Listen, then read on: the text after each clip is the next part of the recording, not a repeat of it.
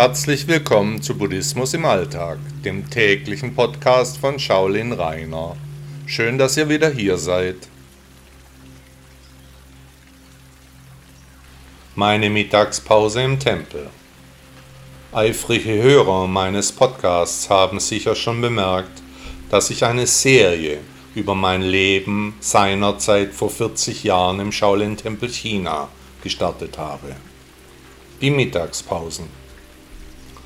Nach vier Stunden Training am Morgen gab es immer eine lange Mittagspause, die ich meist herbeisehnte, waren doch meine Muskeln ständig müde, die Übungen waren extrem anstrengend, der Meister war unerbittlich, auf und ab, immer wieder dieselben Bewegungsabläufe, sogar im Schlaf ging ich die Schritte durch. Da war die Mittagspause ein wundervolles Zwischenziel. Generell trainierten wir drei Tage, dann gab es einen komplett freien Tag, an dem wir gemeinsame Unternehmen durchführten, aber davon an anderer Stelle mehr. Nach dem Training trocknete ich mir den Schweiß ab, eine Wasserstelle gab es nur in den öffentlichen Toiletten und die waren vollgestopft mit Touristen, die meist ungläubig schauten, ein großer weißer Mann in Trainingskleidung, verschwitzt und außer Atem, was machte der nur hier? Also dann eben nur abtrocknen, ein anderes Shirt und eine andere Hose angezogen, dann mit meinem Meister zum Essen losgezogen. Manchmal setzten wir uns in die Tempelkantine, die versteckt in einem Seitenhof lag, manchmal gingen wir in die Buden vor der Tempeltür, die allerlei Köstlichkeiten direkt vor Ort zubereiteten. Mein Meister suchte uns immer ein anderes Essen aus, die Auswahl war unerschöpflich, er war überall bekannt.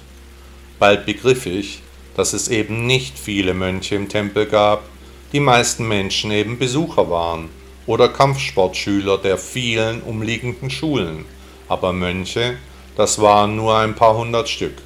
Und im Fitnesszustand meines neuen Freundes hatte ich überhaupt ganz wenige nur gesehen, weshalb mein Meister eben bekannt war wie ein bunter Hund.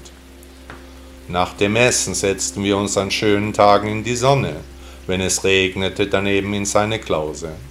Schon nach wenigen Tagen schlug ich vor, dass ich ihm Englisch lerne, er mir Chinesisch.